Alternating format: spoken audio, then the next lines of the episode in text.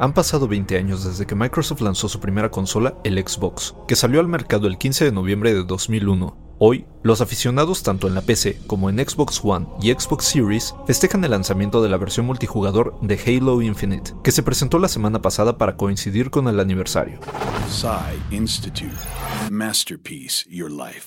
El Xbox original fue la primera consola producida por una empresa estadounidense luego de que el Atari Jaguar dejó de venderse en 1996. Sony había anunciado la PlayStation 2 en 1999 y la había posicionado como el eje del entretenimiento en el hogar, ya que podía reproducir CDs y DVDs. Para Microsoft, PlayStation se había convertido en una amenaza para la computadora personal. Así, y de la mano de juegos como Halo Combat Evolved y Forza Motorsport, la Xbox se convertiría en la competencia de Sony y Nintendo. La intención era demostrar que Microsoft podía tener un impacto en el mundo de los videojuegos, y para mayo de 2006 había vendido ya más de 24 millones de unidades. Hoy, la plataforma consta de 5 consolas, además de juegos, servicio de streaming, la red Xbox y el brazo de desarrollo Xbox Game Studio.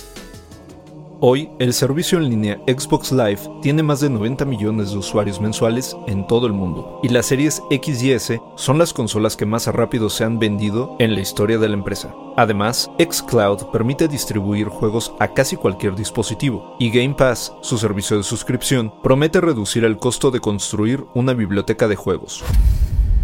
Hello, Master Chief.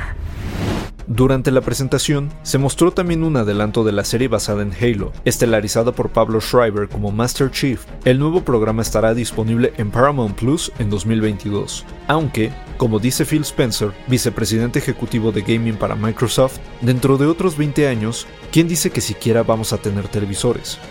Guión de Antonio Camarillo, con información de CNET y BBC News, y grabando desde casa, Arturo Pedraza. Nos escuchamos en la próxima cápsula SAE.